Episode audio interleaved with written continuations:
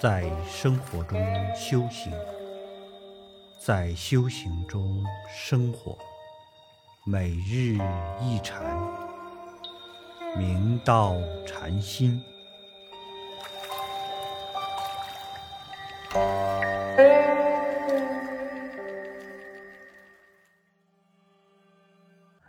大家请看经文：万法尽通，万法具备，一切不染，离诸法相，一无所得，名最上乘。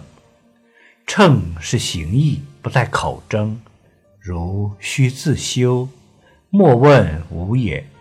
一切时中，自性自如，常理谢直事，终师之事。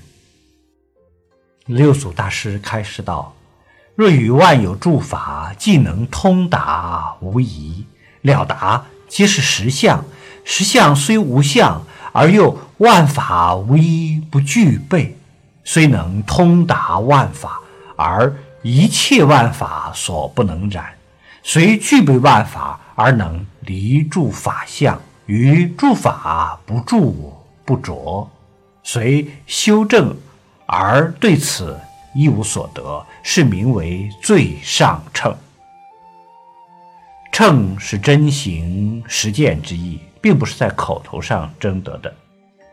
如在口头上争执而不依法实践，则无意义。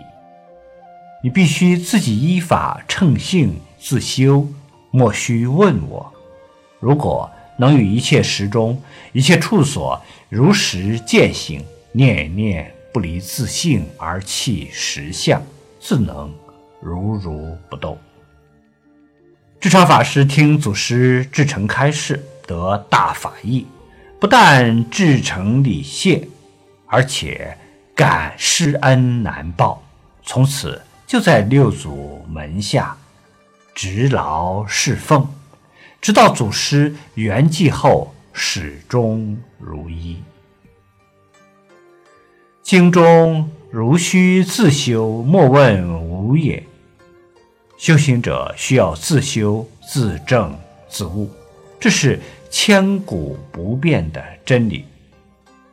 有一天，中兴禅师陪侍道悟和尚前往谭岳家吊丧。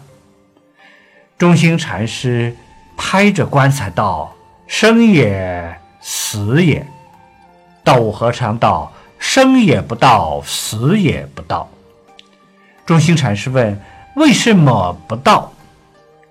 道悟和尚道：“不到，不到。”中兴禅师一听，如坠云里雾里，不悟其旨。他心里开始怨恨道悟和尚不为他说破，以为是老和尚令法。于是，在回寺院的中途，中兴禅师就拦住道悟和尚，说道：“和尚今日须我到，若不到，便打和尚。”道悟和尚道：“打即认打，道即不到。”于是，中兴禅师一时兴起，狠狠地打了道悟和尚几拳。这几拳着实打得太重，道悟和尚慈悲地说：“你已离此去，恐怕大众得知，必要打你。”中兴禅师于是礼拜，辞谢道悟和尚，躲到了一个乡村的破庙里隐居起来。这一隐居就是三年。就在这三年中，道悟和尚圆寂了。三年后的一天，中兴禅师在破庙里突然听到一位童子念经。当念到“应以比丘身得度者，即现比丘身”时，中兴禅师豁然大悟。他这才明白，当年道悟和尚宁愿挨打。也不愿意为他说破的原因了，心里既追悔又感念，于是他向着师傅所住的方向焚香摇礼道：“信知先师遗言，终不虚发。自是我不会，却怨先师。先师既圆寂，为十双是嫡嗣，必为证明。于是他便前往潭州石双山，礼谒他的师兄石双禅师。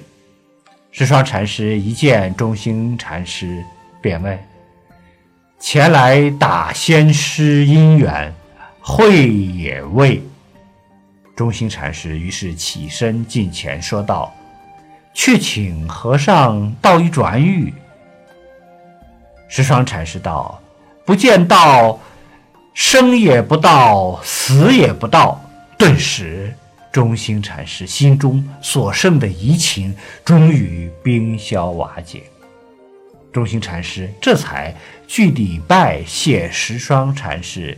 并设斋忏悔自己当年打仙师之罪。由此可见，其情深入参究，便是悟道的机缘，应善用之。